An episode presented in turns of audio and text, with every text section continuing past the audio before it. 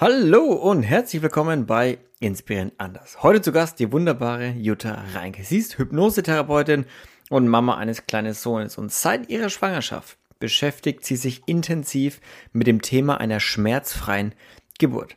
Lernt also, ob schmerzfreie Geburten überhaupt möglich sind, wie man Dammbrüche als Frau vermeiden kann, woher unser schmerzvolles Bild von Geburten überhaupt kommt, Juttas Top-Tipps für eine Geburt, die so schmerzfrei wie möglich ist, was du unbedingt mit deinem Partner vor der Geburt klären solltest und wieso Schmerzmittel kontraproduktiv sein könnte. Und natürlich noch ganz viel mehr.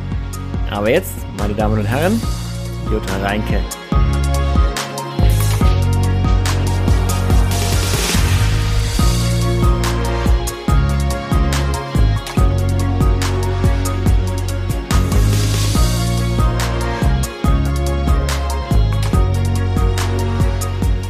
Schmerzfreie Geburt ist möglich. Ist es eine Utopie? Ist es eine Wirklichkeit? Wir gehen ihm heute mal auf den Grund. Und da meine allererste Frage an dich, Jutta, ist, warum bist du nervös, wenn wir über dieses Thema sprechen? Schaffen wir den Elefanten gleich mal hier aus dem, aus dem Porzellanladen raus. Danke dafür. Ich bin nervös, weil ich die Reaktion von vielen Frauen kenne darauf, die sagen, schmerzfreie Geburt, das ist Schwachsinn, ich habe es komplett anders erlebt, das ist ein ja und dann gehen viele Frauen fühlen sich dann in der Abwehr und fühlen sich angegriffen. Fühlen sich auch oft nicht ernst genommen. Weil zugegeben, viele Frauen haben eine sehr schmerzfreie, sehr sehr schmerzvolle Geburt erlebt. Und jetzt komme ich da an und sage, hey, schmerzfreie Gebär, schmerzfreies Gebären geht trotzdem. ähm, ja, kommt nicht so gut an am Anfang. Ist es so, dass die meisten, also von deiner Perspektive aus, ist es so, dass die meisten Geburten wirklich schmerzhaft sind? Also von meiner männlichen Perspektive aus würde ich sagen, was einem vorgelebt wird, ist so der Klassiker aus dem Film. Die Frau schreit und zerdrückt quasi die Hand des Ehemannes am, im, im Kreissaal und alle sind extrem, extrem unentspannt bei der ganzen Aktion. Und erst wenn das Baby quasi auf der Brust liegt äh, und endlich geknuddelt werden kann, dann ist äh, wieder heile Welt. Ja, und ich glaube, wir haben alle diese Bilder im Kopf. Es gibt keine genaue Anzahl davon, wie viele Frauen schmerzhaft und nicht schmerzhaft empfinden. Mhm. Was ich aber immer wieder höre, ist, dass viele Frauen, die eine schöne Geburt hatten, darüber gar nicht sprechen weil, und das wieder aus dem gleichen Grund, weil sie dann den anderen Frauen, die keine schöne Geburt haben, das Gefühl geben, sie hätten versagt. Mm.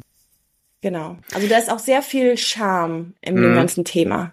Ich habe auch mal, als wir, als wir unser Vorgespräch hatten, danach die, die Tage und Wochen, habe ich mal so im, im Umkreis so ein bisschen rumgefragt bei den Mamis, die ich kenne, wie deren Geburt denn war.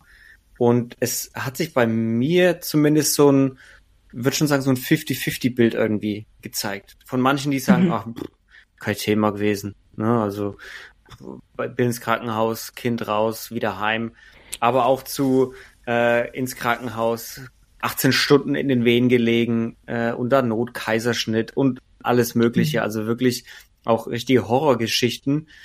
Und bin da, ja, ich habe keine klare Linie gefunden, aber was ich gefunden habe, war so dieses, man es wird eher erzählt, wenn es eine schwierige Geburt war, oh, als wenn es eine sehr leichte. Entsch ich zum Beispiel, also mein Beispiel, mhm. ich war eine sehr, sehr leichte Geburt. Ich bin der Zweitgeborene und meine Mutter erzählt immer wieder, wir sind um 6 Uhr früh mit dir ins Krankenhaus und um 9 Uhr waren wir mit frischen Brötchen wieder daheim gestanden bei den Großeltern. Ne?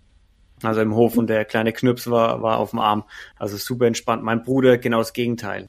Erste Geburt, yeah. Katastrophe, ewig lange in den Wehen gelegen, wollte gar nicht raus und so weiter. Also ich, die, die das Gefühl, was ich hatte, war so ein bisschen, wenn es schwierig wird, dann, dann hat man halt auch mehr drüber zu erzählen.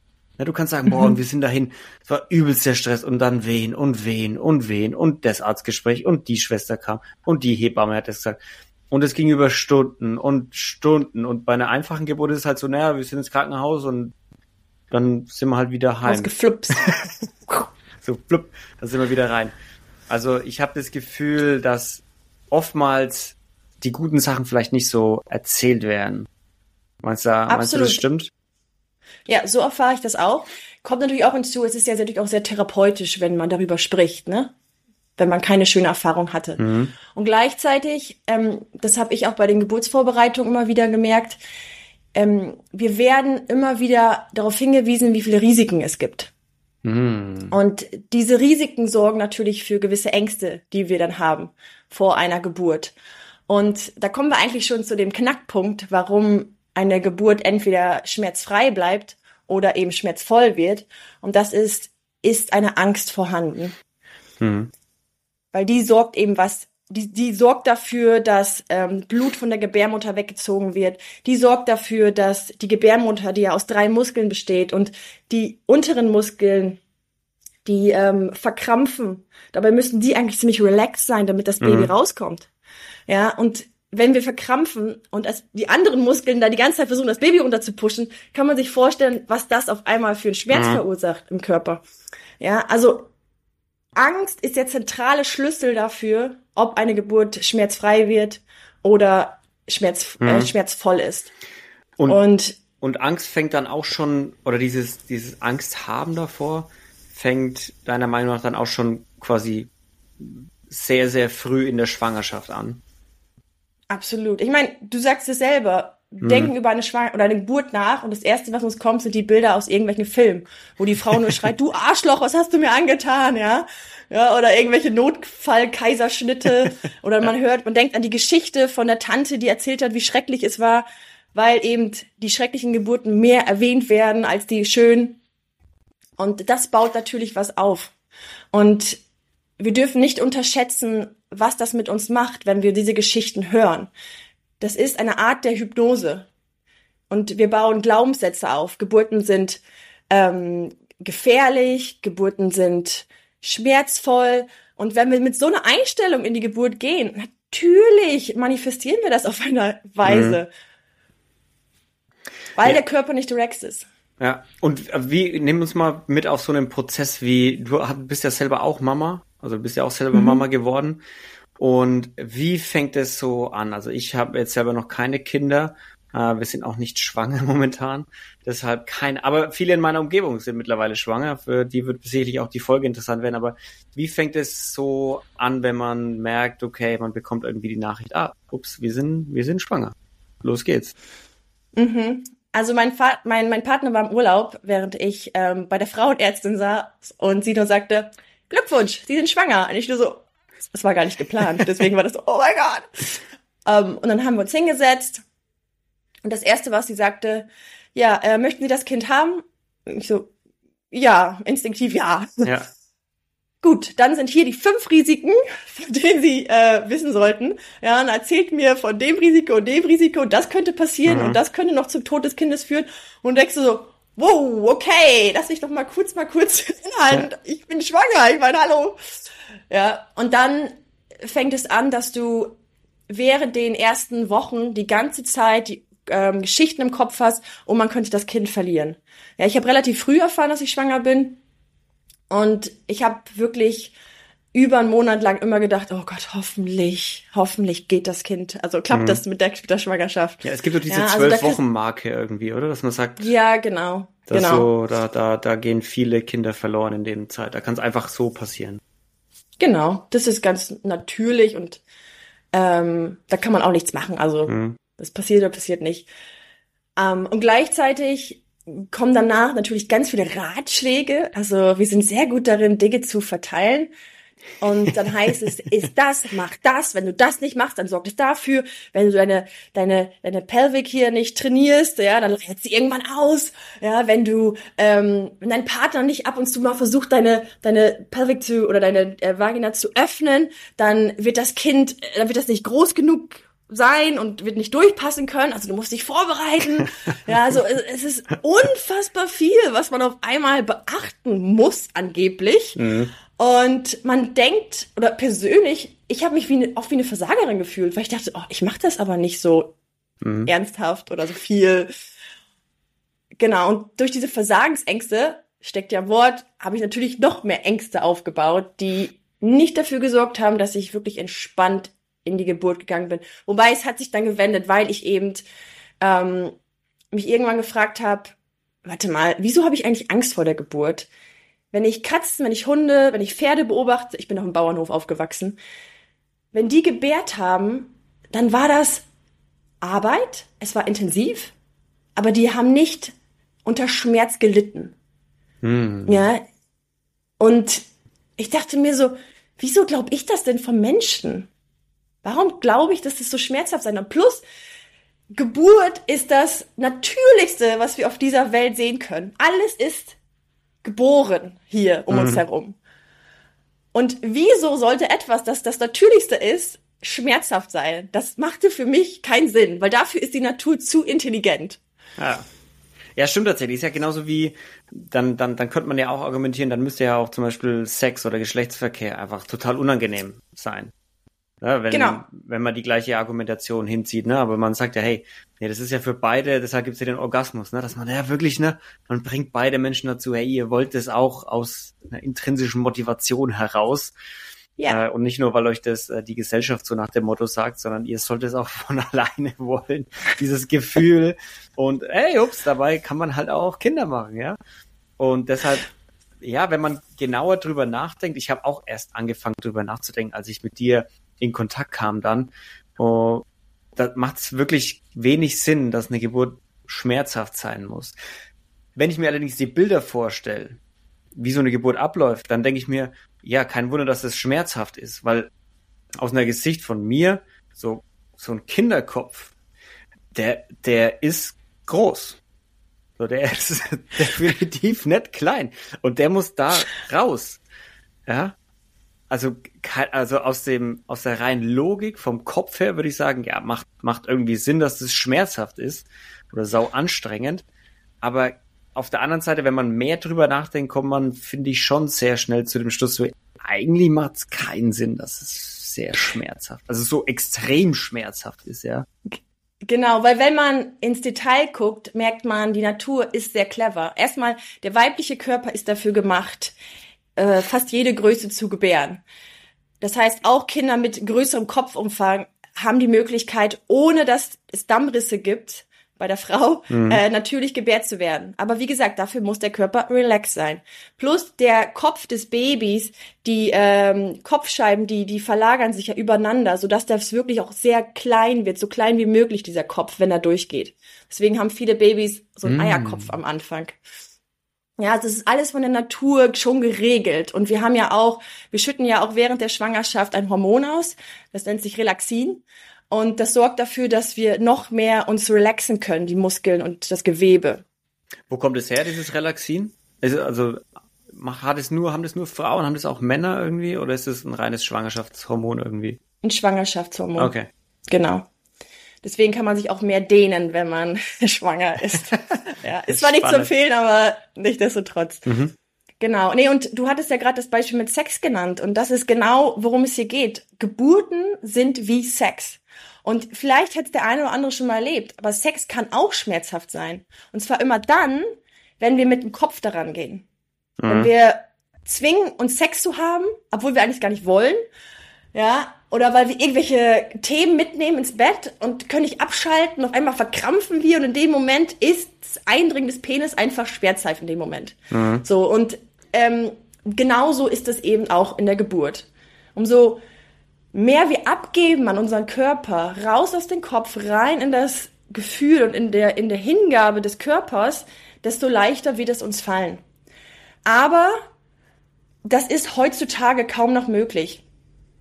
Und ich möchte gleich auch gerne mal was über die Geschichte erzählen, weil ich habe mich natürlich vorbereitet auf diesen Podcast und ähm, es gibt einen Geschichtsverlauf, wie Geburten abgelaufen sind. Und dieser Ablauf zeigt ganz deutlich, wo es am Ende falsch gelaufen ist und warum wir heute eben nicht mehr relaxed zu Hause sein können, in einem Umfeld, wo wir uns wohlfühlen, wo wir vielleicht noch Kerzen haben, schöne Musik, wir haben Menschen, die wir lieben, die wir vertrauen. Und stattdessen wir kommen häufig, wir stehen unter Zeitdruck, ja, also bloß nicht unter 40, über 40 Wochen kommen. Ähm, dann mhm. gehen wir ins Krankenhaus, wir wissen, okay, es soll angeblich schmerzhaft sein, dann überall grelles Licht, dann Handvoll Menschen um uns herum. Alle zehn Minuten fragt jemand, und wie weit sind Sie? Ach, Sie sind noch nicht so weit. Also wenn Sie in der nächsten Stunde nicht gebären, dann müssen wir das Kind aber so rausholen. Ja. Und das macht natürlich was mit einem. Und stellt euch mal vor, dann hat man Sex. Unter diesen Umständen. Allein das grelle Licht kann mhm. schon zu einem Stressfaktor sein, der dafür sorgt, dass wir verkrampfen.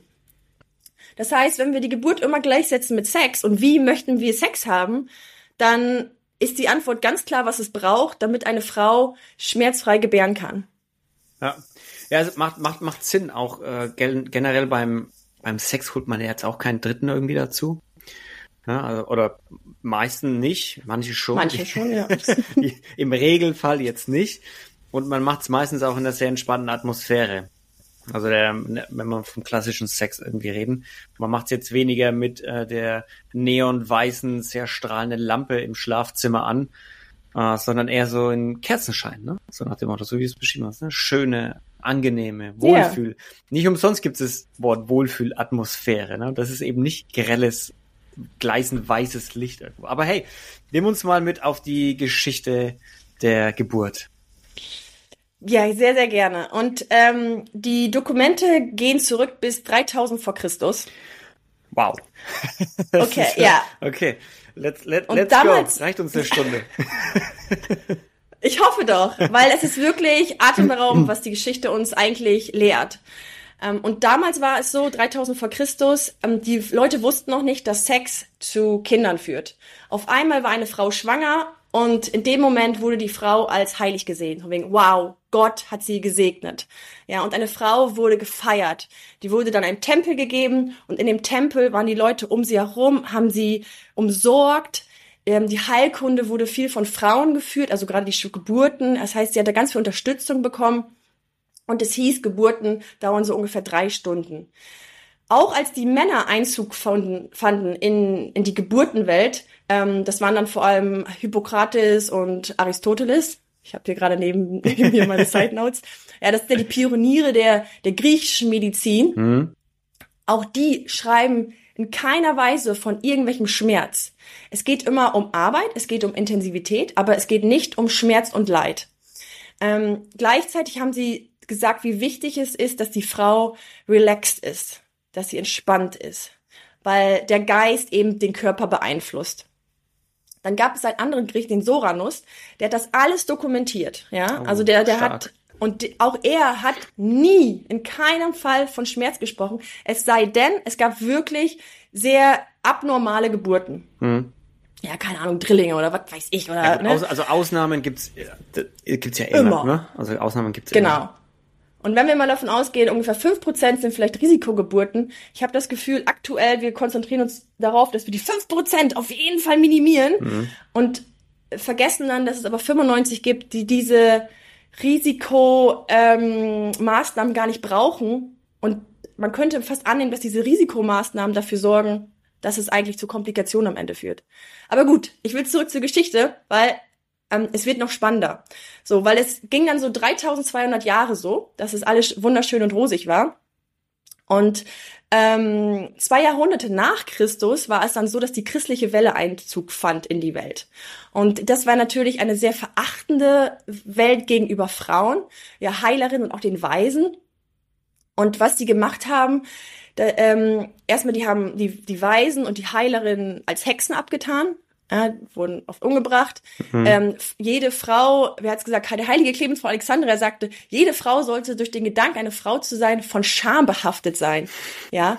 Ähm, und das führte dazu, dass ähm, Schwangerschaft und auch Geburt so schambehaftet sein sollte, dass die Frau isoliert wurde. Das heißt auch gleichzeitig, dass die Ärzte nicht mehr erlaubt waren, daran teilzunehmen. Weil Ärzte durften sich nur noch um Kranke kümmern, aber Schwangere sind ja nicht krank und mhm. Geburten auch nicht. Deswegen haben sie keine medizinische Hilfe bekommen, wenn sie es haben wollten, die Frauen. Ja, die ganze Heilkunde war weg und die ganzen Schriften und Lehren, die damals von Soranus aufgeschrieben wurden, waren verschollen. Teilweise zerstört, teilweise versteckt. So, das heißt, über, ja, über mehrere Jahrhunderte war das ganze Wissen weg. Und wir bauten eine Welt auf, wo die Frau isoliert und einsam war. Und natürlich baute sie dadurch auch Ängste auf, weil ich muss schambehaftet sein, weil ich habe Sex gehabt, jetzt bin ich noch noch mehr verflucht, weil ich bekomme jetzt ein Kind, ja, und äh, ich bekomme keine Hilfe. Ja, und sicherlich spielt doch da auch mit rein, wenn wir uns anschauen, wie hoch die Kindersterblichkeit einfach früher war. So, du hast wahrscheinlich dann auch von anderen Frauen eher die Geschichten gehört mit ja und dann war es halt tot. Oder die Frau ist bei der Geburt gestorben. Das sind ja auch so Sachen, die man jetzt aus dem wenn ich an die Geschichte der Geburt denke, weiß ich nicht viel, aber ich weiß, dass wir jetzt in der Zeit leben, wo sehr viele Kinder gesund, erstmal lebend auf die Welt kommen, wo auch die Mama nicht stirbt. Und das ja. war ja früher, war ja wahnsinnig hoch, diese Zahl. Und wenn du das noch mit reinnimmst, kann ich mir schon vorstellen, dass du da als Frau irgendwie, sobald du die Nachricht bekommst, oh fuck, mein Bauch wächst, shit. Vielleicht sterbe ich. Ja. ja. Ähm, tatsächlich Gary, darauf gehe ich auch nochmal ein, das nennt sich das Kinderbettfieber, an denen viele Leute mhm. gestorben sind. Aber das ist tatsächlich, ähm, wird das gleich nochmal in einem anderen Zeitabschnitt erwähnt, weil diese Welt der christlichen Glaubenssystems hat sich dann eingepflanzt bis zum ungefähr 16. Jahrhundert. Und dann sind nämlich die verschollenen Schriften von Soranus wieder aufgetaucht, wo ja drin stand, hey, die Frau muss nur entspannt sein und dann kann eine Geburt sehr schön sein. Die medizinische Welt hat sich dafür interessiert. Allerdings war es dann schon fast zu spät, weil es war trotzdem unehrenhaft. Also es war sehr unehrenhaft für einen Arzt, eine Frau zu helfen. Mhm. Und die einzigen, die geholfen haben, das waren dann vielleicht Alkoholiker oder Ärzte, die keine Lizenz mehr hatten. Ja, und ähm, dann wurde ein sehr spannendes Wort eingeführt. Und zwar hat Martin Luther die Menschen und die Frauen, die bei Geburten geholfen haben, hat er Wehmutter genannt. Und weh, wir kennen es von dem Wort wehen, wir Frauen dann mhm. wehen, mhm. ähm, kommt von dem Wort Schmerz und Leid. Es tut weh. Mhm. So, also Macht da Sinn. fing es an, dass, dass es sogar jetzt während der Geburt der Frau immer wieder gesagt, so, Wehen, die Wehen kommen, die Wehen kommen. Anders übersetzt, die Schmerzen kommen, die Schmerzen kommen, die Schmerzen kommen. ja. Also man kann sich das mal vorstellen, was man da, was man da die Menschen hypnotisiert hat. Und ähm, jeder, der schon mal Hypnose mitgemacht, ich bin Hypnotiseurin, wir wissen, was das für, ein, für einen Einfluss auf den Menschen hat und eben auch auf den Körper.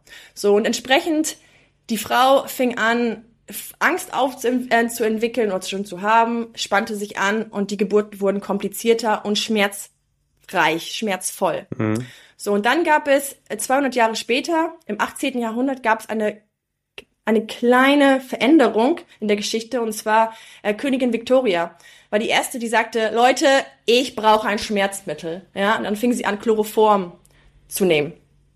Dadurch wurde die Geburt für sie angenehmer, aber gleichzeitig auch nicht, weil viele Schmerzmittel sorgen dafür, dass, der, dass sie die Frauen gar nicht mehr ihren Körper fühlen mhm. und gar nicht wissen, wann wir, wann wir pushen sollen und wann nicht. Weil das ist ein sehr, jede Frau, die schon mal erlebt hat, so eine, so ein Push, das, das, das geht über dir. Du, du konntest das nicht mehr steuern. Das kommt. Oh. Und dann machst du einfach. Es ist wie, hm. wenn du auf Klo sitzt. Das kannst du auch manchmal nicht kontrollieren. Dann kommt das einfach. So. Ähm, aber wenn wir Schmerzmittel haben und teilweise komplett von unten alles gelähmt ist, dann wissen wir nicht, wann wir pushen sollen. Und wenn wir dann von extern hören, sie müssen jetzt pushen, dann tun wir das, aber es ist vielleicht gar nicht der Rhythmus des Körpers. Mhm. Ja, und so kommt dann es kommt es auch eben oft zu Rissen. Genau, aber zu dieses Schmerzmittel ist eine, eine Riesenwende im, im, in der Geschichte der Geburt, weil ähm, Schmerzmittel waren nicht erlaubt, zu Hause zu nehmen. Dafür waren diese ganzen Schmerzmittel und Anästhetika, die waren zu gefährlich. Das heißt, ab dem Moment fing es an in Europa und in, in den Staaten, dass die Geburten von zu Hause ins Krankenhaus verlagert wurden. Und wir haben gerade vom Krankenhaus gesprochen, das ist eine ganz andere Atmosphäre. Und gerade so im 18. und auch 19. Jahrhundert und auch bis zu den 50ern, wie wir es kennen, ähm, war es dann so, die Frau kam ins Krankenhaus und der Mann, nee, der musste zu Hause bleiben. Der durfte nicht mit in den Kreissaal. Das heißt, die Frau war plötzlich völlig allein, kannte mhm. niemanden. Und was ganz schlimm war, und das hast du, das Thema hattest du gerade angesprochen, es war sehr unhygienisch damals.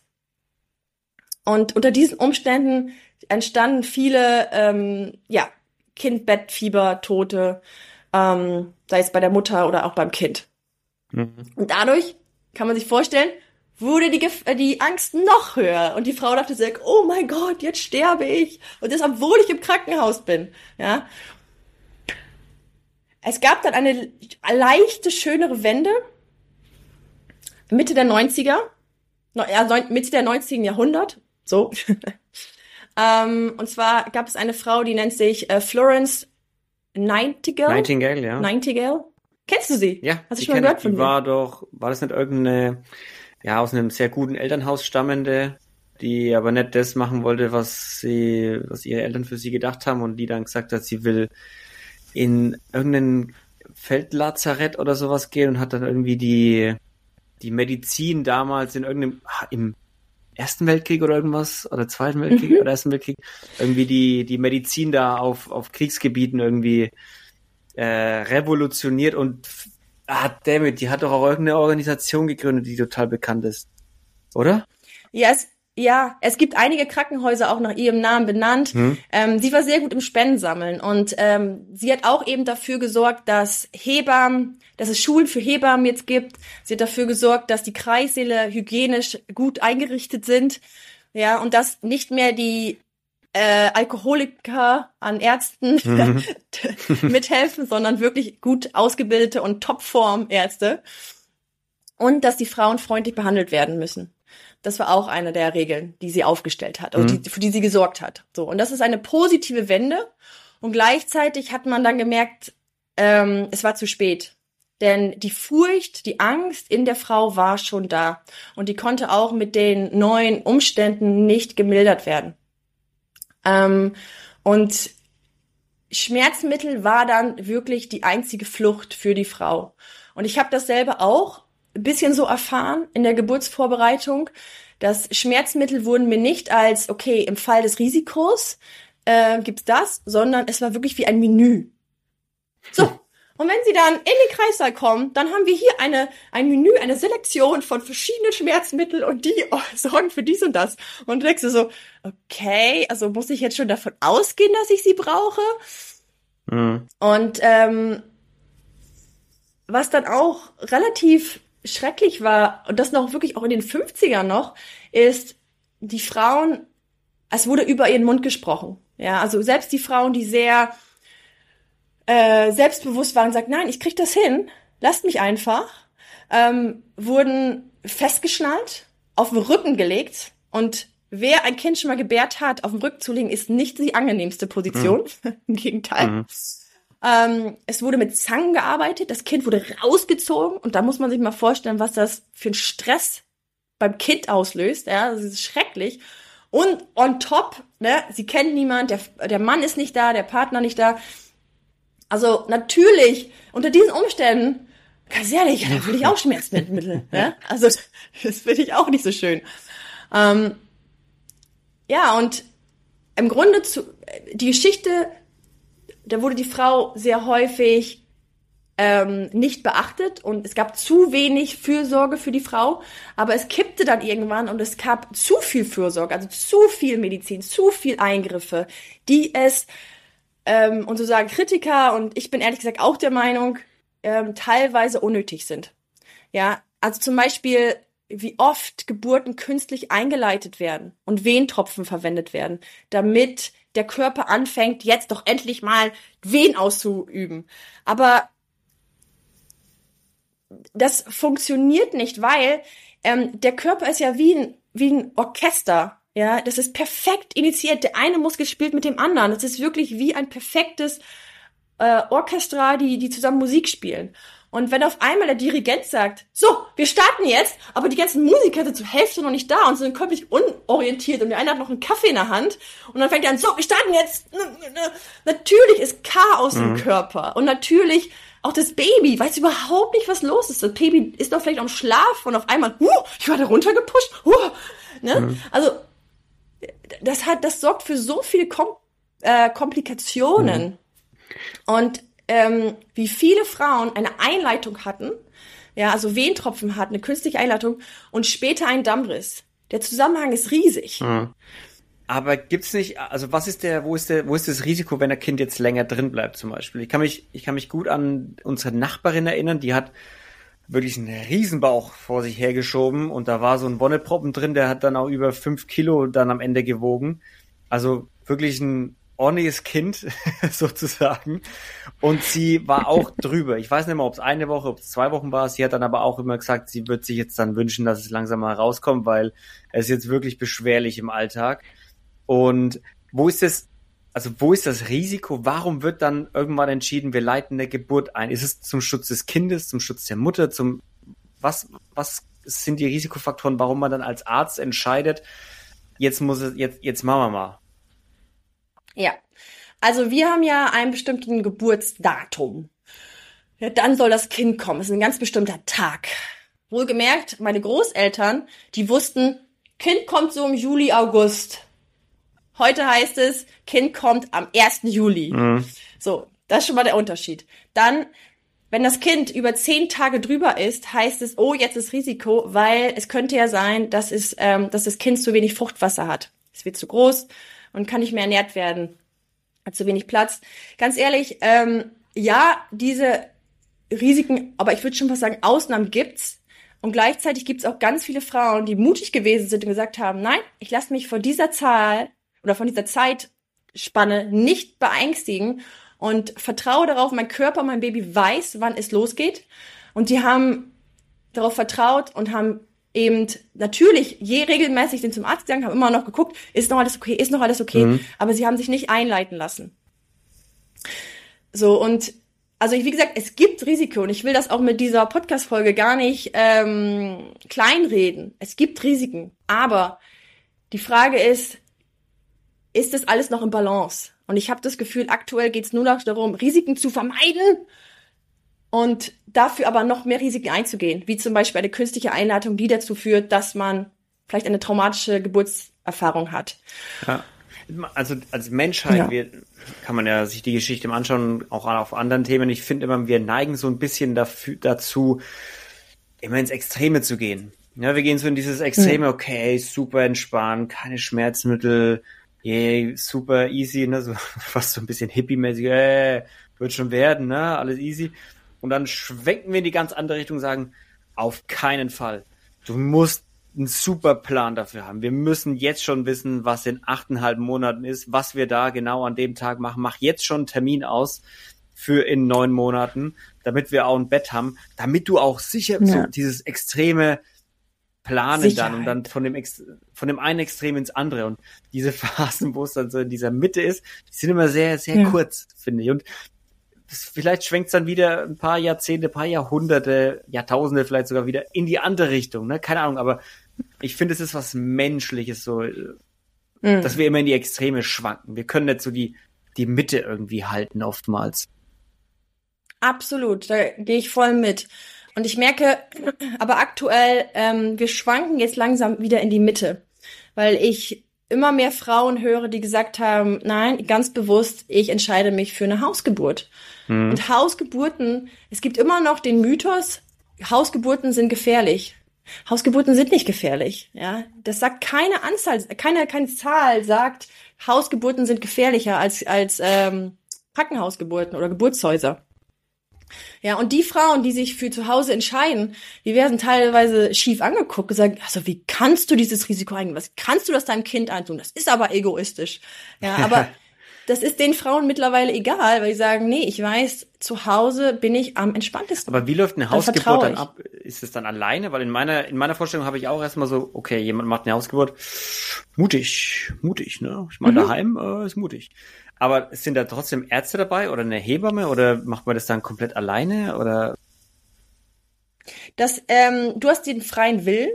Also es gibt Frauen, die entscheiden sich für niemanden, keine Hebamme, keine Dula. Es gibt Frauen, die sagen, ich möchte eine Dula dabei. Was ist eine Dula? Dula ist, ach so, Dula ist eine Frau, die ähm, sorgt sich um, um das, um die Frau, dass es der Frau mhm. gut geht.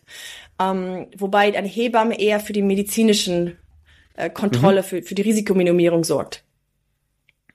Genau, und ähm, also manche entscheiden sich dann nur für eine Dula und manche sagen, ich möchte beides haben oder nur eine Hebamme. In meinem Fall, ich habe ähm, hier einen riesen Pool aufgestellt.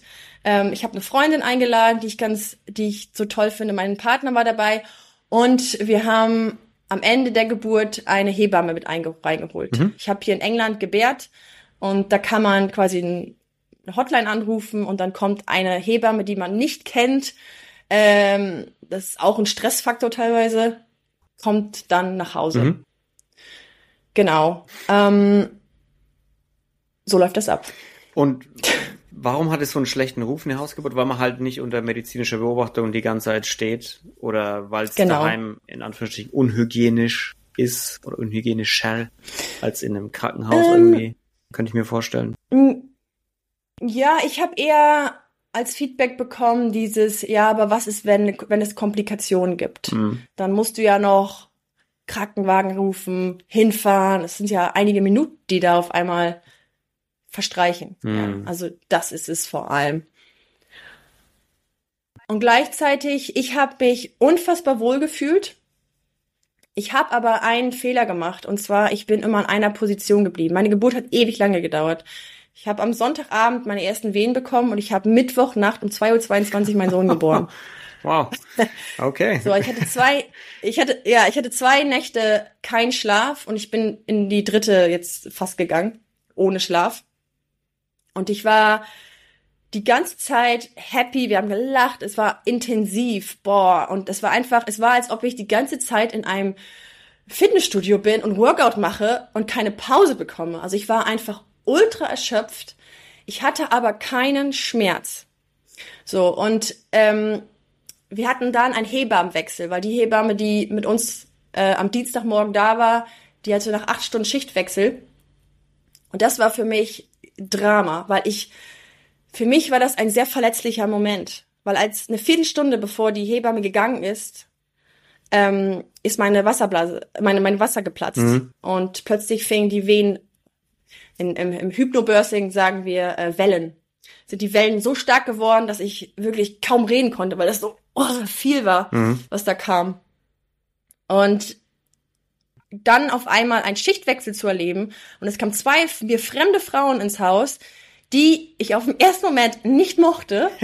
Und das hat nichts mit den Frauen zu tun. Das war einfach mein Zustand. Ich wollte keine fremde Person in diesem Moment bei mir haben, weil das ist, du bist ein rohes Ei. Du bist, du hast, du hast gerade Sex. Hm. Du stehst kurz vorm Orgasmus. Und dann kommt da eine fremde Person rein und sagt, hallo, ich bin die Gabi. und wie geht's dir? so, hör auf zu reden. Ähm, so, und weil ich nicht in der richtigen Position war, hat es bei mir sich so lange hingezogen. Das weiß ich mittlerweile. Mhm. So, und die zwei Hebammen, die neuen, haben dann Panik gemacht. Die so, es dauert zu lange, wir müssen dich ins Krankenhaus bringen. Und ich habe ganz klar gesagt, ich will keinen Arzt sehen, ich will nicht ins Krankenhaus, weil ich wusste, das kann dann dazu und dazu und dazu führen. Mhm. Ich wollte auf gar keinen Fall einen Kaiserschnitt. So, und dann ähm, hat mein Partner für mich entschieden und gesagt, Jutta, wir gehen nicht ins Krankenhaus, aber wir gehen ins Geburtshaus. Ich so, und ähm, das war für mich so eine, okay, darauf kann ich mich einlassen. Aber kein Arzt. Was, was ist ein Geburtshaus? Was ist ein Geburtshaus? Mm, Im Grunde ist es, ich würde sagen, eine Mischform zwischen Krankenhaus und Zuhause. Es ist eine sehr schöne Atmosphäre. Ähm, teilweise kennen die Frauen, die in Geburtshäusern gehen, kennen die Hebammen vor Ort, mhm. weil sie dafür privat bezahlen. Und es hat keine Krankenhausatmosphäre. Okay. Und gleichzeitig ist da medizinisches Personal, also ausgebildete Hebammen. Genau. Und die haben äh, die Möglichkeit, Wassergeburten anzubieten. Mhm. So, und das war für mich auch wichtig. Ich wollte eine Wassergeburt. Und ich wusste, im Geburtshaus war Platz, ein Pool war frei. Ich so, okay, nee, unter diesen Umständen gehe ich dahin, ähm, weil dann kann ich mich da vielleicht ein bisschen erholen. Weil die haben mich auch ein bisschen ähm, verführt, indem sie gesagt haben, wir können dir Morphium geben, damit, oder ich weiß gar nicht, wie heißt dieses Medikament, damit du eine Stunde schlafen kannst. Und wenn du drei Tage nicht schlafen hast, ist natürlich äh, ja, natürlich verführerisch. Und das war, das war oh, eine Stunde Schlaf wäre schon, wär schon sehr gut. Und dann habe ich mich auch darauf eingelassen, ähm, aber nicht des Schmerzes wegen, weil ich hatte keinen Schmerz zu diesem Zeitpunkt. Es war, wie gesagt, intensiv, ich war erschöpft, mhm. aber that's it. So, und dann habe ich eine Stunde geschlafen. Ich kam völlig betrunken da raus. also es war echt ein Hardcore-Mittel, wo ich mittlerweile denke so, boah, hoffentlich hat das mein Kind nicht irgendwie be äh, beeinflusst. Mhm. Anyway, ich kam raus und in der Zwischenzeit hat mein Partner mit unserer ähm, Hypnose, Hypnobirthing-Lehrerin gesprochen. Und die sagte nur, Jutta muss in eine andere Position gehen. Die muss in Polarbär gehen. Polarbär ist, wenn der Popo nach oben zeigt Kopf runter. Mhm. Warum? Damit das Kind sich nochmal zurückwendet, nach zurückgeht in den Beckenboden und sich dann nochmal neu rotieren kann. So, und das soll sie machen für eine Stunde. Und dann ist sie bereit. So sagte die äh, Hypnobirthing-Frau. Und das war für mich so, danke, dass mir mal jemand eine Alternative zu Schmerzmitteln gibt. Danke. Ich habe es gemacht für eine Stunde mit meinem Partner zusammen. Äh, äh, Side er hat nebenbei äh, Gas genommen, also Schmerzmittel genommen, weil er sagte, boah, Jutta, du warst so schwer. Ich musste dann Schmerzmittel nehmen. Ich brauchte sie aber nicht, weil, wie gesagt, ich hatte keinen Schmerz. Nur es war intensiv. Ich wiederhole mich. Long story short, nach einer Stunde, ich war völlig, I'm, I'm ready. Die Frau sagte so, Gott, wir können losgehen. Ich so, nee, ich will ins Pool, ich will in den Pool. Haben sie das Wasser hoch äh, reingelassen. Ich bin dann ins Wasser rein und da habe ich zum ersten Mal erlebt, was es überhaupt bedeutet, ähm, Schmerzen zu empfinden bei einer Geburt, weil Kopf war raus und ich gebe zu, es war intensiv. Es war wirklich intensiv. Hm. Also als ob du wirklich groß auf die Toilette musst. Anyway, auf jeden Fall ähm, Kopf war raus und mein Körper sagt in dem Moment, so, wir pausieren kurz, bevor die nächste Welle beziehungsweise Wehe kommt. Ähm, und das ist etwas, was ich beim Hypnobirthing gelernt habe. Pushe niemals, auch wenn dein Körper sagt, jetzt kurz pausieren. Ja, und wir neigen dazu, im Kopf uns zu sagen, nein, aber es muss doch jetzt raus. Oder wir werden ungeduldig. Und dann machen wir, oh, ich drücke jetzt einfach, obwohl mein Körper es nicht sagt. Mhm. Ja, und ich dachte so, nein, ich tu das nicht. Ich warte, bis mein Körper sagt, wir pushen. So, und ich dann gewartet, Kopf war wie gesagt draußen, das musste ganz skurril ausgewesen, ausgesehen haben. Ähm, und plötzlich hat die Hebamme an meinen Jungen gezogen. Ja. Und das war das erste Mal, wo ich wirklich gemerkt habe, oh, das ist Schmerz. Das ist Schmerz. ähm, ich habe dann auch Schlürfwunden bekommen dadurch. Und ich habe dann die Frau nur angeschrien auf Englisch und meine, don't pull on my baby. sie hat dann zum Glück auch losgelassen. Und dann meinte sie, ja, okay, aber dann dreh dich zumindest. Ich so, ja, okay. Also ich wieder zurück auf alle vier. Ich habe vorher auf dem Rücken gefloatet im Wasser. Mhm. Und ich so, oh, alle vier. Mit dem Kind rotiert. Mein Partner sagt, das war das skurrilste ever, was er gesehen hat. Und wir haben es tatsächlich auf Kamera. Meine Freundin hat gefilmt. Nice. Ganz skurril. Naja, auf jeden Fall, ähm, ich dann auf alle Vieren und beim nächsten Push, boom, der Junge ist so raus. Und es war alles mhm. gut, weil Kinder können ja unter Wasser überleben. Die sind ja mit der Plazenta verbunden. Diese kriegen darüber Sauerstoff. Mhm. Das heißt, sie brauchen nicht Atem durch mhm. Nase oder Mund. Ja, also deswegen verstehe ich bis heute nicht, warum sie an den Jungen gezogen hat. Ähm, Genau, und das ist etwas, äh, wo ich sage, okay, ich weiß jetzt, was es bedeutet, Schmerz zu empfinden, aber mhm. es war nicht, weil die Natur versagt hat, sondern es war wirklich, weil wir gegen die Natur gearbeitet haben in dem Moment. Und das ist jetzt so ein Beispiel, wo, du, wo man draus sehen kann, denke ich mal, wenn, wenn man wieder zurückgeht, wo du jetzt weißt, okay, wenn eine Schwangerschaft nur so läuft, also wenn du nur solche Momente hast, wie der Moment, als die Hebamme gezogen hat, ja, dann ist dann, dann bist du froh um jedes Schmerzmittel, das du bekommst wahrscheinlich, oder? Ja, absolut. Absolut. Und viele Frauen sagen auch, ähm, der schlimmste Schmerz war am Ende nicht die Geburt, sondern danach, da wurde ich genäht. Ja, Darmriss, der passiert mhm. ist. Also viele Frauen reißen ja, wenn sie gegen ihren Körper gebärt haben. Und in dem Moment, die mhm. genäht zu werden, das war, sie meint, das war das Schlimmste von allem. Mhm. Kann ich selber nicht mitreden, habe ich nicht erfahren. Aber ja, und, und nochmal, mir ist es so wichtig zu erwähnen, ich will nicht die Medizin schlecht reden, weil ich weiß, sie hat ihre Berechtigung bei den ganzen Risikofällen. Aber ich habe das Gefühl, wir behandeln gesunde Frauen und Babys wie Kranke. Dabei sind, wie gesagt, ich, wie viel sind's? Fünf Prozent an, an Risikoschwangerschaften? Die können bitte behandelt werden, als ob sie krank sind. Aber bitte nicht Frauen, die gesund sind. Und deswegen ist auch ein Krankenhaus, und es steckt im Wort, die sind nicht krank und mhm. müssen in ein Haus für Kranke. so. Ja. Ähm, genau. Und ich meine, ich habe ja auch die Vorzüge von der Medizin ge ge genossen. Ja, ich durfte eine Stunde schlafen, weil ich, äh, weil ich Morphium bekommen habe. Ähm, ich muss ganz ehrlich sagen, das hieß anders, das hieß nicht Morphium, weil ich kann mich gerade nicht ja erinnern. Das ist ja Schmerzmittel oder Betäubungsmittel genau. oder sowas, ja. Das heißt, ich bin der Medizin dankbar, dass ich eine Stunde schlafen durfte. Aber sie hätten mich bei allem anderen nicht im Wege stehen sollen. Hm.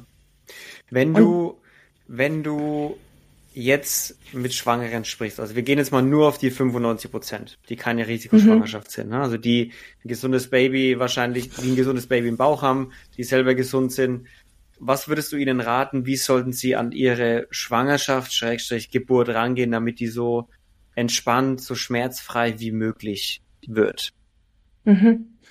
Ähm, ich würde auf jeden Fall raten, mir eine private Hebamme oder Dula zu besorgen. Jemand, den man mhm. kennt, jemand, auf den man sich verlassen kann, dass diese Person da ist.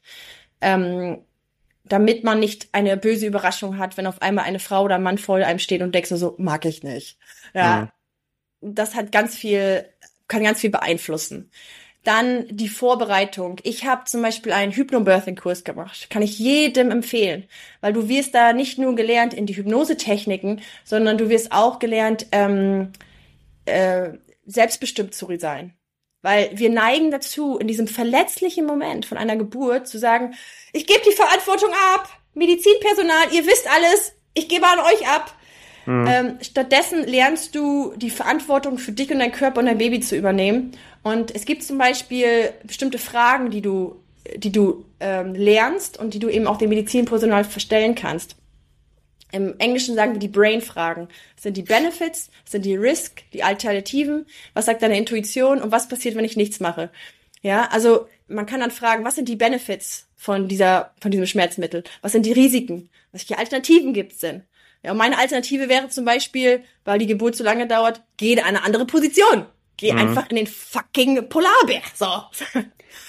ähm, dann, was ich auch sehr empfehlen würde, ist vorab, ähm, und das kann man eben mit einer Therapeutin und Therapeuten machen, behandle die Ängste, die man hat. Also es gibt viele Frauen, ich habe eine in meinem Bekanntenkreis, die hat sich für einen geplanten Kaiserschnitt entschieden, weil sie so viel Angst hatte vor der natürlichen Geburt.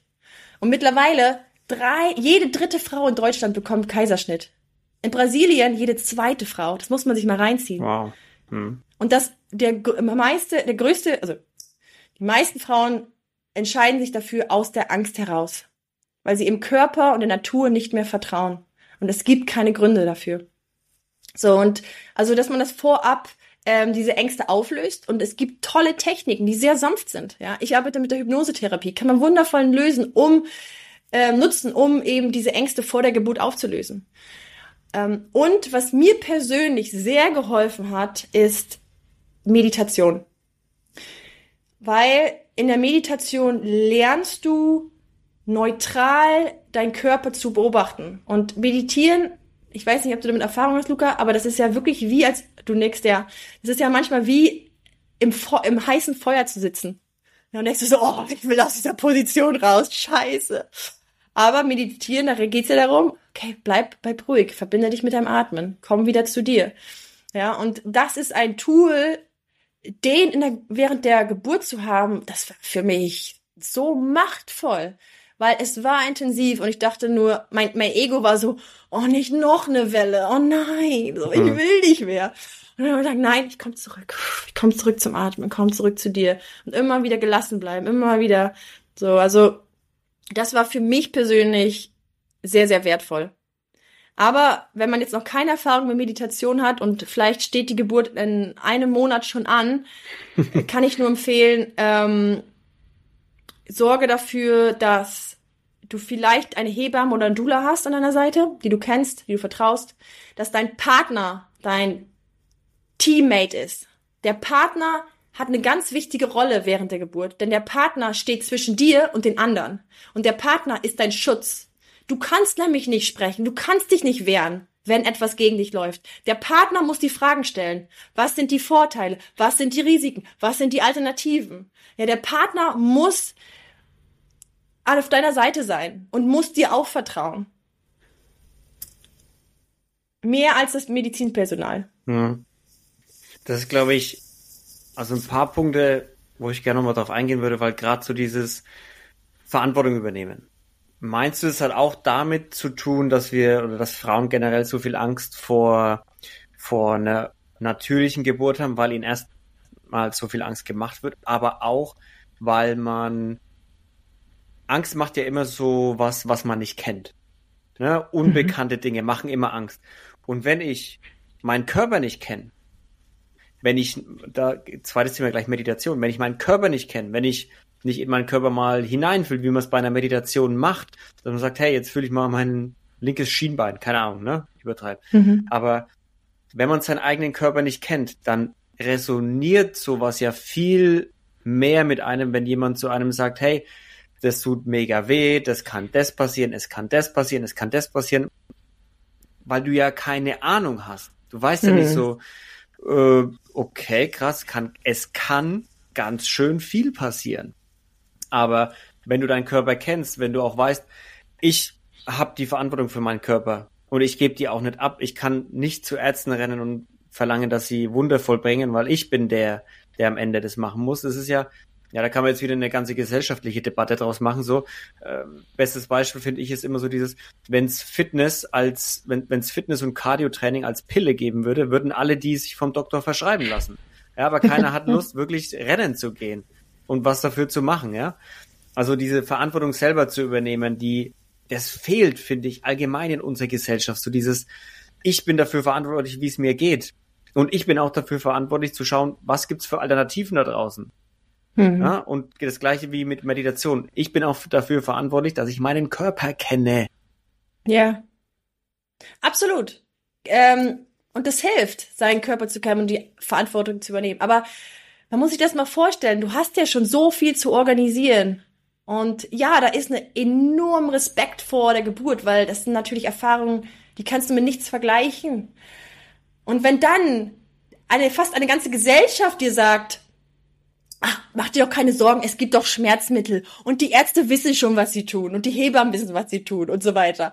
Ja, natürlich denkst du dann so schnell so, okay, ich gebe ab. Ja, mhm. weil ich weiß es nicht. Mhm. Ich habe keine Ahnung, was passiert. Ja, also wir vertrauen da wirklich den anderen mehr als uns selbst. Mhm. Aber sich dann immer wieder, also was mir zum Beispiel, oh, auch ein wundervoller Tipp. Ähm, jetzt habe ich natürlich einen Fremdpodcast, aber es gibt einen amerikanischen Podcast, der nennt sich Free Birth Society. Ah. Und da gibt es in jeder Podcast-Folge eine Frau, die über ihre Geburt spricht. Und oh, das oh, sind stark. ganz, das ist wirklich so lehrreich. Ich habe mir da jeden Tag eine Folge reingezogen.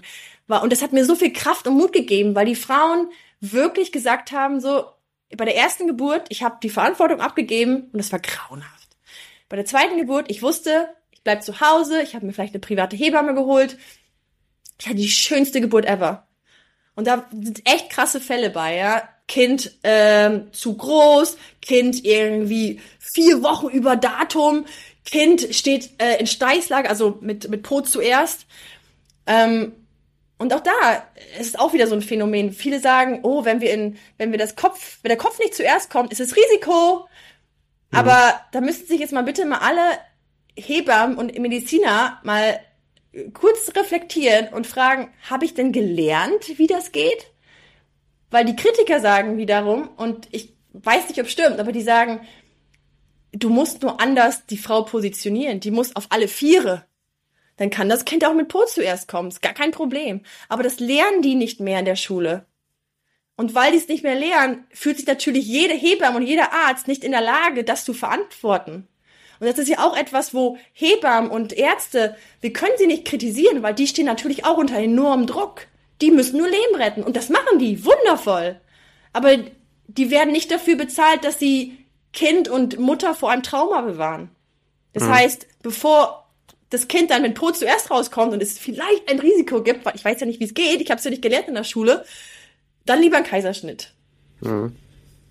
Also es, es klingt, es klingt für mich sehr viel wie das, was du am Anfang schon meinst, dieses der, der Faktor, dass das Kind überlebt und äh, quasi risikoarm, risikolos in diese Welt gebracht wird, ist definitiv höher und wichtiger als dass es in irgendeiner Art und Weise angenehm ist, sondern es wird mhm. versucht, auch das kleinstmögliche Risiko auszuschließen. Und das ist ja auch was absolut gesellschaftlich menschliches. Na klar, ist es besser, wenn wir gar kein Risiko haben. Wir möchten immer 0% Risiko bei allem haben. Ja, schau dir, schau dir allgemein mutige Entscheidungen an. Das, mhm. am liebsten würden wir immer nur eine Entscheidung treffen, wenn wir wirklich hundertprozentig sicher sind, dass es kein Risiko auf einen Fehlschlag gibt ist aber halt nicht die Realität. Ja, und wir werden genau. immer Entscheidungen treffen, Du kannst nur mutige Entscheidungen treffen. Das ist ja schon im Wort Mut enthalten. Es ist nur mutig, wenn Risiko dabei ist. Ja. Das ist, sonst ist es nicht mutig. Und deshalb auch, um nochmal zurückzugehen, auch auf dieses, das ist bei mir auch in der, in Anführungsstrichen, Recherche rausgekommen, als ich mit vielen Frauen geredet habe, die schon Kinder bekommen haben, das Thema Kaiserschnitt. Hm. Gerade mit einer habe ich gesprochen, die hatte auch einen Kaiserschnitt, eine natürliche Geburt und sie meinte, Kaiserschnitt war so, da, da, da fehlt irgendwas. Hm. Da fehlt irgendwas nach der Geburt. Du gehst da hin und dann hast du auf einmal dein Kind im Arm und denkst dir, oh, oh, hallo. Und bei einer, hm. bei einer natürlichen Geburt war das so, boah, das war so ein, so ein Prozess und dann hast du dieses Kind und dann, dann bist du erleichtert und freust dich und bist euphorisch und glücklich. Und beim Kaiserschnitt war das so, oh, oh, hi. Es ich bin so. eine Mama. Auch für die Psychologie der Frau absolut, weil es ist, du wirst von einem Mädchen zu einer Mama. Und das ist ein, oh, ich krieg Gänsehaut dabei. Ich muss sagen, ich habe durch die natürliche Geburt, ich habe so viel Selbstwert, Liebe entwickelt und so viel Kraft und ich weiß, ich kann jetzt alles. Ja, ich kriege sogar Tränen in den Augen, wenn ich darüber nachdenke, weil das einfach, es ist so eine schöne Erfahrung. Das ist eine, das ist, glaube ich, die höchst spirituellste Erfahrung, die ich als Frau erleben kann. Und wenn mir sowas genommen wird, weil die Angst mich beherrschte, oh, nee. Mhm. Ähm, und was auch noch hinzukommt, äh, ich, ich mache ja auflösende Hypnose mit meinen Klienten. Und viele meiner Klienten, die an Depression, Angststörung leiden, nicht selten kommt es vor, dass sie plötzlich zurück an ihre Geburt erinnert werden. Ja, wo sie plötzlich merken so, ich wurde rausgezogen, ich wollte noch gar nicht, so, was ist das hier für ein Stressfaktor? Ja, ähm, und ich merke, wie viel Einfluss das hat auf die Psychologie des Babys. Und ich möchte jetzt niemanden, der einen Kaiserschnitt oder eine furchtbare Geburt, ein schlechtes Gewissen einreden. Weil am Ende, es ist ja auch alles so gewollt. Ne? Also man kann jetzt auch argumentieren, die Seele will das so und so weiter. Ähm, also bitte habt kein schlechtes Gewissen, aber nichtdestotrotz, es kann dazu führen, dass ein Kind hochtraumatisiert wird, eine Frau ebenfalls. Und warum achten wir da nicht drauf? Wenn so viele Frauen davon sprechen, äh, dass sie traumatisiert sind. Einige bis heute können nicht über ihre Geburt sprechen, weil sie sagen, es tut mir zu sehr weh. Mhm. Die kriegen sofort Tränen in den Augen und die Geburt ist Jahre her. Mhm. Warum tun wir uns das an? Wenn wir doch gelernt haben, und das haben die Leute 3000 Jahre vor Christus getan, wenn sie eine schöne Geburt haben. Die Geburt hat drei Stunden gedauert. Ja. Und nicht drei Tage wie bei mir. Ja. ja also, Jutta, unfassbar. Jutta, ist es, ist es eine, ist es eine Utopie? Nein. Oder kommen wir da, können wir da hinkommen? Absolut können wir da hinkommen. Ähm, denn der Körper ist dafür designt, schmerzfrei zu gebären. Wir haben alle Endorphine in uns. Endorphine ist ein natürliches Schmerzmittel. Wenn das ausgeschüttet wird bei deiner Geburt, weil wir glücklich sind, weil wir voller Vorfreude sind auf das Baby, dann ist alles dafür, dann ist alles da, ja. Unser Körper ist relaxed, wir haben das Relaxin in uns. Wir können auch große Köpfe rauskriegen. Wir dürfen nur unserem Körper vertrauen und wir müssen ja. uns wohlfühlen. Und es darf kein Störfaktor in dem Geburtsverlauf sein. Und wenn du auch diesen Podcast dir anhörst, liebe Zuhörerinnen, Zuhörer, du wirst merken, bei jeder schrecklichen Geburt gab es einen Punkt, der war falsch. Da kann zum Beispiel der Schwiegervater sein, der plötzlich mit in den Geburtssaal steht und denkst du so, den will ich hier nicht. Ja, Stressfaktor. ja. Oder ich, die an Müdigkeit litt. Ja, also achte darauf, dass du wirklich ungestört bist und in einer Atmosphäre bist, wo du Sex haben kannst. Hm. Das ist ein sehr schöner, das ist ein sehr schöner Aufruf und ich würde sagen, Jutta Reinke, liebe Damen und Herren, es war mir ein Fest. Jutta, sag den Leuten, wo finden sie dich und wo können sie mehr von dir und schmerzfreien Geburten einfach erfahren? Ich habe einen YouTube-Kanal, äh, da spreche ich aber weniger über Geburten. Deswegen habe ich einen zweiten YouTube-Kanal gestartet. Der ist tiny, der ist so klein, aber nichtdestotrotz nennt sich Jutta Reinke schmerzfreies. Nee, die Geburt? Ich weiß gar nicht mehr, wie der heißt. Jutta Reinke, gib Wir bei YouTube ein. ihn in den Show Notes auf jeden Fall. Danke. Ähm, und Nachrichten entweder über meine Webseite jutta-reinke.de oder auf Instagram. Gleicher Name. Jutta, vielen lieben Dank, dass du da warst. Es war richtig interessant, dir zuzuhören und das Thema mal zu beleuchten, weil es wirklich ein anderes Bild ist, was ich jetzt im Kopf habe auch. Wow, das bedeutet mir wirklich sehr, sehr viel. Also wirklich. Und wenn ich damit dich berührt habe, das, das macht mein Tag heute. Und viele Hörer und Hörerinnen und auch ich werde die Message spreaden in meinem, in meinem Bekanntenkreis und Freundeskreis. Und die werden sich bestimmt auch den Podcast anhören. Und vielen lieben Dank, dass du heute da warst. Luca, darf ich nur eine Sache sagen? Ja, gern. Ich möchte an alle Frauen da draußen appellieren, hab bitte keinen Druck, dass es jetzt schmerzfrei sein muss.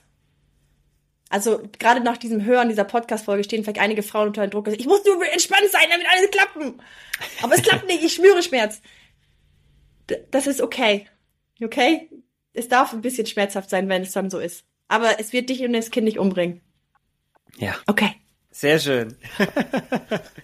Jutta, und gerade mir auch ein, ein, wichtiges Anliegen, mir auch an alle Männer da draußen, ne, das, von der Schiene komme halt ich. Das hat auch sehr mit mir resoniert, was du gemeint hast. Es muss der Teampartner sein. Und hey, Jungs, wenn ihr ein Baby machen könnt, so dann, dann kümmert euch auch gerade um die Frau in den neun, ja. zehn Monaten und danach sehr gut ums Kind und auch um die Frau. Ne? Also nehmt diese Rolle ernst, investiert Zeit, es macht's der Frau, eurer Frau, sehr viel leichter, kann ich mir sehr gut vorstellen. In diesem Sinne, Leute, ja. seid lieb zueinander, bleibt sauber. Wir hören uns in der nächsten Folge. Tschüssi. Vielen Dank wieder fürs Einschalten. Ich hoffe, es hat euch gefallen. Vergesst nicht, dem Kanal zu folgen auf Spotify oder Apple Podcast, um keinen Gast und keine spannende Folge mehr zu verpassen. Und lasst auch gerne ein paar Sterne als Bewertung da, wenn es euch gefallen hat damit der Health Podcast unglaublich weiter zu wachsen und ihr zaubert mir ein riesen Lächeln aufs Gesicht. Vielen, vielen lieben Dank. Bleibt sauber, seid lieb zueinander.